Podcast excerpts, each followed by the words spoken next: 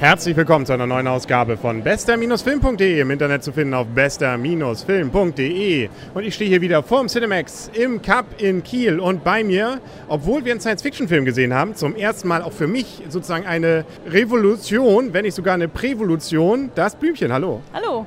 Und wir haben gleich noch jemanden zum Händchen halten mit dazugenommen, nämlich das Raphael. Das Raphael, genau, den Raphael. Hallo. Hallo.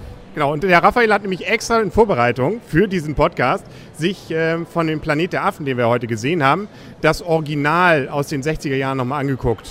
Und äh, so ein erster Vergleich, gibt es Unterschiede? Also eher durch Zufall habe ich den gesehen. Es gibt Unterschiede tatsächlich. Ähm, der Film von 1967, da waren die Effekte waren noch nicht so gut. Habe ich dann doch festgestellt. Also er hat sich ein bisschen weiterentwickelt von der Technik her. Ich glaube, da hatte man auch noch echte Schimpansen. Hier war alles technisch äh, gemacht. Jetzt hatten sie richtige Schimpansen früher nicht, oder? Stimmt, da hatten sie welche in Kostüme, ne? Als Kind ist mir nicht aufgefallen, ich habe einen Film damals mit meinen Eltern gesehen, aber es waren, so wie ich es gestern Nacht oder am Mittwochnacht festgestellt habe, Menschen in Kostümen. Ja, so, so, gehen irgendwann die Träume und die Illusionen, die man so als Kind hatte, dahin. Es geht darum, dass, ja, das ist sozusagen ein Film, der spielt davor. Wer den Planet der Affen noch so ein bisschen in Erinnerung hatte, da war es ja so, dass nachher ein paar Raumfahrer auf einen Planeten landen, der von Affen regiert wird. Und nachher stellt sich raus, es ist die Erde, die von Affen übernommen wurde. Und diese Vorgeschichte mit entsprechenden Entwicklungen, wie die Affen so intelligent werden, na, das kannst du fast vermuten, es geht da wieder um Chemie, die damit eine Rolle spielte, ein Medikament, ein Virus, all das kommt zusammen. Und äh, da frage ich doch mal, wie gefällt es einer Frau denn so ein Film? Süße Affen. Süße Affen, ein bisschen Liebesgeschichte, aber zum Ende zu viel Blut. Obwohl es ging noch, fand ich. Also man ahnt ja, das fand ich sozusagen an dem Film so ein bisschen unangenehm. Man weiß ja immer, mh, es endet jetzt dies oder jenes nicht gut und auch für welche Person es nicht gut endet, hat man ja eine gewisse Vermutung. Aber es war jetzt nicht splattermäßig. Also da, äh, wo das Blümchen sich weggeduckt hat, da passiert eigentlich viel. Also da war dann, die Autos wurden getroffen und nicht die Menschen, muss man sagen. Oder hast du dich gegruselt? Auch nicht. Also ich glaube, da hat Blümchen sonst auch einen anderen Filmgeschmack. Ähm, vielleicht liegt das daran. Ähm, Im Vergleich zu anderen Filmen war der klar, es ist Action, es ist spannend gewesen, aber es war nicht besonders blutig. Wenn man Literzahl Blut misst, vielleicht im ganzen Film zwei. Okay, okay. Gut. Ich glaube auch, das hielt sich noch in Grenzen. Wie fandst du ihn denn jetzt generell? Aber so für mich ist es ja relativ viel Blut gewesen zu den Filmen, die ich sonst immer gucke. Genau, bei Liebesfilmen, da ist höchstens mal jemand, dass sich eine blutige Nase, wenn sie sich um, den, um die Liebste kloppen oder sowas. Ne? Das war's dann. Das ist dann ein Zentiliter Blut. Wie fandst du den Film? Gut. Warum? Weiß ich nicht. Ach so.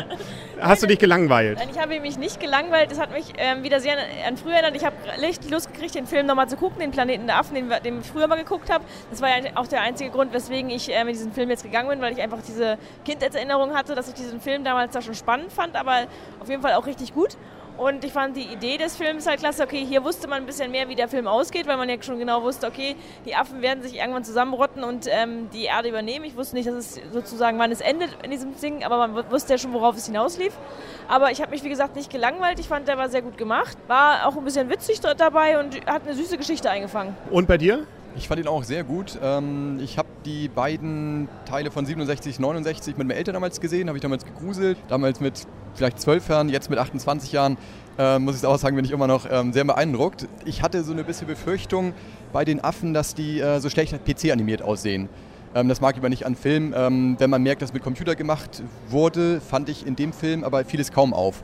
Also war wirklich tolle Technik und besonders gut am Film jetzt von der Story her fand ich auch seine Entwicklung, wie er sich abgewendet hat dann von den Menschen, wie das dann äh, dazu kam. Über den Punkt lässt sich streiten, wann das dann dazu kam, aber ähm, auch der ja, die Mimik und, äh, vom Affen und die ganze Geschichte seiner Entwicklung war schon nett gemacht. Äh, Soundtrack fand ich auch super. Ist auch bei mir auch sehr gut hängen geblieben. Ähm, Patrick Doyle habe ich zum Schluss gesehen, war das. Ich dachte erst Howard Newton oder wie die äh, anderen Komponisten heißen. Und die Story war toll. Äh, am besten fand ich vom Charakter her den Gorilla, muss ich sagen. Der hat mir besonders viel Spaß gemacht. Der hat so für Action gesorgt.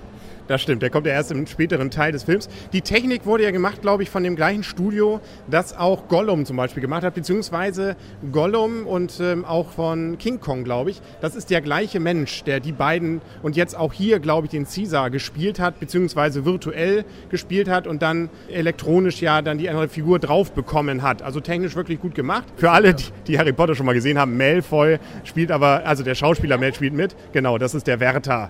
Und äh, nun gut. Ähm, das Gesicht kam mir bekannt vor, okay, ich kann zuordnen. Also ich wusste, einen Schauspieler kenne ich irgendwo her, aber ich wusste nicht, nicht woher also der böse Wärter von den beiden. Okay, ja. Das wusste ich aber nicht, habe ich nicht äh, mit Harry Potter in Zusammenhang gebracht. Also ich fand auf jeden Fall auch, dass es eine durchaus intelligente Story war. Also es ist nicht nur dieses platte, oh, uns fällt da eine Kanüle im, im Labor runter, oh, jetzt werden alle äh, Affen irgendwie ganz intelligent und oh, ähm, der Virus ist für uns Menschen nicht so gut und der Rest ergibt sich dann. Also da ist schon ein bisschen mehr, finde ich, hinter, oder? Ja, also das ist ja schon gut beschrieben. Es war eben keine platte Story, es war nicht diese Geschichte mit von wegen, es, es wird irgendwo ein Loch reingestochen und plötzlich bilden sich die Gase. Es war zwar auch so, aber schon gezielt und man hat ja auch die Entwicklung des Medikaments wurde ja auch ganz gut beschrieben. Also deswegen, und ich fand ja auch gerade die Story, diese ganzen Kleinigkeiten fallen mir jetzt auch gerade so auf, was den Vater angeht und solche Geschichten.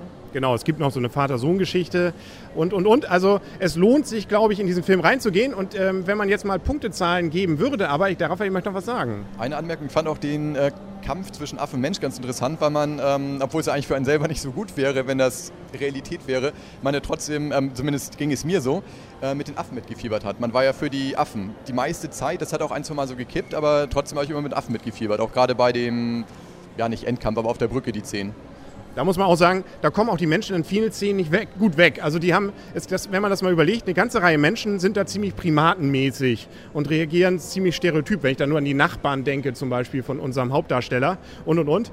Gut, dann kommen wir zu den Punkten. Wir geben ja bis zu zehn Punkte und ich gebe da durchaus eine ganze Menge. Ich gebe nämlich acht Punkte für diesen Film. Was gibst du? Wenn es Zwischennoten gibt, würde ich achteinhalb geben. Acht, das geht. Dann Kannst du. achteinhalb. Ja, okay. Ich schließe mich deiner Meinung an 8. Also für einen Science-Fiction-Film ähm, ist der erstaunlich gut. Also wenn, wenn ich nochmal, ich würde den sogar Leuten, die nicht so, die mehr auf meiner Wellenlänge sind, würde ich den empfehlen. Also gerade mit der Hintergrundgeschichte war vielleicht als Kind mal was vom Planet der Offen gesehen. Und es gibt ja auch ein paar Anlehnungen, die merkt man hier und da. Zum Beispiel Caesar, der Hauptaffe, der spielt da mal mit der Freiheitsstatue. Oder man sieht auch, ähm, wie hier nachher die Astronauten wohl abgeschossen werden ins All, die ja nachher dann im Originalfilm von 67, glaube ich, oder Ende der 60er Jahre dann ja wieder auftauchen. Genau, und dann gibt es noch einen Zeitungsartikel, ähm, der Sohn, der die Zeitschrift austrägt, vor die Tür schmeißt, dann sieht man noch die Schlagzeile ähm, Lost in Space. Also dass diese Raummission, dass das ähm, Flugobjekt oder das Raumschiff auch verschwunden ist. Was im ersten Teil auch anknüpft, dass die äh, wohl irgendwo in so einen Zeitstrudel geraten oder in ein schwarzes Loch. Genau weiß ich es nicht mehr und dann äh, letztendlich auf dem Planet der Affen landen. Und diese Schlagzeile sah man dann schon, dass diese, das war so reingemischt in den Film, genau wie die Freiheitsstatue, dass es, ähm, ja, dass das Raumschiff verschwunden ist und die keinen Kontakt mehr zur Erde haben.